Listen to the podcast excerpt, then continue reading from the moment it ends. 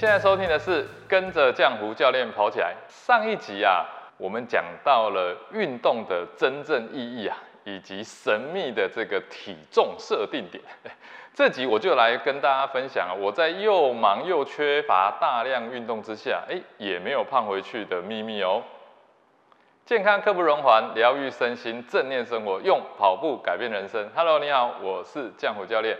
啊，如果啊你是第一次来到这里，嘿，这是一个针对我们入门跑步运动跟相关话题的频道，特别啊适合这些新手。那如果你今天是第一次听到，哎，别忘了要帮我们订阅起来哦。如果啊你想要多了解相关跑步啊，或者是你也想跟我们一起聊聊呃运动生活啊，或者是健康饮食啊，也欢迎在影片下方跟我留言。好，那我们这边呢，如果你的话题，适合我们在十到十五分钟内可以回答的，我们就会帮你制作成一集节目哦。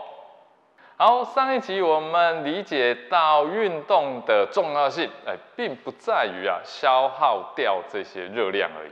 而是在于运动如何降低啊这个皮质醇跟这个改善胰岛素的敏感性，来影响你的代谢。那进而啊，能够啊，来透过这一个体重设定点来提高这个你的基础代谢率，哎，等于是一种自动化的减肥机制啊。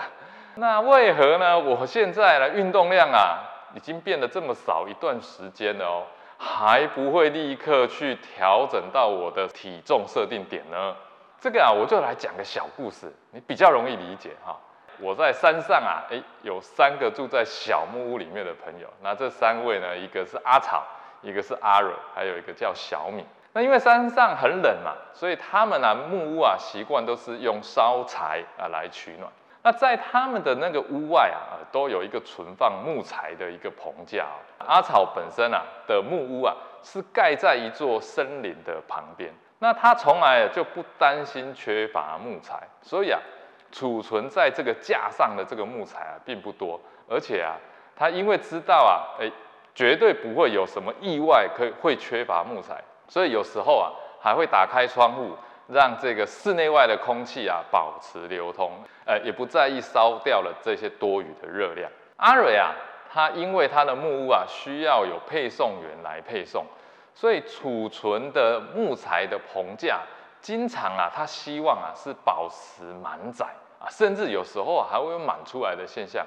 那主要啊是因为他曾经经历过上山的这个路啊有中断过，导致啊送货员有一段时间呢没有正常配送，所以阿蕊他对于烧柴的过程啊也比较保守哦，而且啊很少开窗，避免浪费能源。啊，甚至啊，最近啊，他还听说啊，哎，可能有风雨来哦，啊，常常会有担心啊，气候的变化，怕这样导致这个路线啊又中断，所以他还特别啊嘱咐这些送货员啊，哎，尽量可以多送一些木材过来，让他可以多储存一些。那小米啊，跟阿蕊的情况就有点像，不过啊。小米对自己的房子啊，哎，比较漠不关心，甚至啊，它的棚架因为很多的木材堆积而压坏了，其实他也不太去搭理它。那送货员送木材来嘛，他为了能够顺利的能够交付这些木材，哎，还帮小米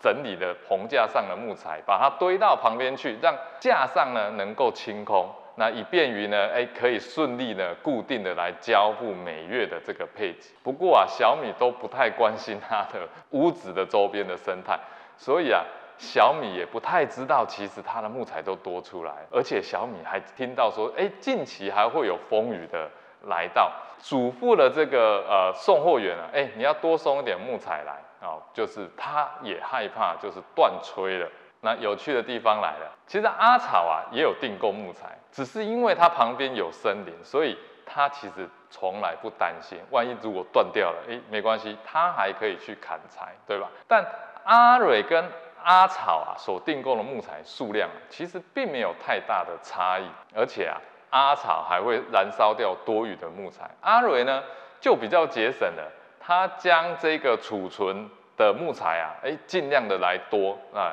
他会担心，因为寒冬的来到，他还会担心这个路断掉。那唯一呢会订购过量的是谁？是小米。因为小米啊总是认为自己的棚架可能快空了，因为他完全不知道自己拥有大量的木材哦。而且啊，这些木材放在他根本看不到的地方，因为那是别人帮他整理的。然后他也不在乎他自己周边环境的生态，他自己房子的生态他也不在乎。好，大家现在可以想象啊，这三个人啊，其实啊就是我们大脑里面的一个体重控制中心，叫做什么下视丘。这三个人呢，就个别分别代表三个下视丘的状况。那食物呢？就是送货员送来的木头，那脂肪呢？就是储存的木头。那么送货员受阻，没有办法送货，其实就是节食，因为没有办法送货，你节食，其实你就会紧张嘛。那风雨造成的这些断路呢，其实就是恐惧，也就是西式食物这些西方食物的。讯号，这些讯号呢，所带来的呢，就是一些不健康的讯号。我们的身体呢，你就想象就是这三种房屋。第一种房屋呢，就是吃天然食物而苗条的人，也就是阿草。第二种呢的房子的形态呢，就是体重过重的人，阿蕊。第三种呢，就是对瘦素产生抗阻的人，这个人呢，就是小米。他们的木头啊，储藏量多到屋主自己都看不见，那因此啊，就会形成严重的肥胖哦。把这个故事你好好的去把它思考一下，你是不是属于这三种哪一种人？那实际上呢，已经有许多的这个科学家有意识到，其实影响人类啊肥胖的程度啊，并不是食物所提供的卡路里的数量。而是因为天然食物并不会使人变胖，使人变胖的这一个原因呢，是食物的质量。如果我们把谷物、植物油和糖为基础的饮食喂给任何种类的人，啊，还是牛，哦，还是生活在实验室或者是在人类环境下的这一些小老鼠，甚至你家的狗啊、猫啊。都会产生同样的效果，也就是高比例的肥胖症。所以你家为什么会有越吃越胖的胖猫跟胖狗？你再看一下它所吃的饲料的配方，你就会理解。好，那传统上习惯，而且呢，单纯的把这种肥胖啊理解成是啊，就是某些人啊选择了错误的这种生活方式。其实啊，并不是这样。像我已经中断了大量运动之后啊，仍然可以保有不会复胖的主要原因啊，并不是我刻意的在节食，最重要的是我吃的是天然食物，这是一个非常重要的节点。当你选择对了，你才能够维持你之前什么运动所留下来的那个调整点哦，所以我就不会把我的这一个体重设定点突然又回到。错的那个设定位置去，那当然了，维持持续的运动绝对是必须的，让你的体重这个设定点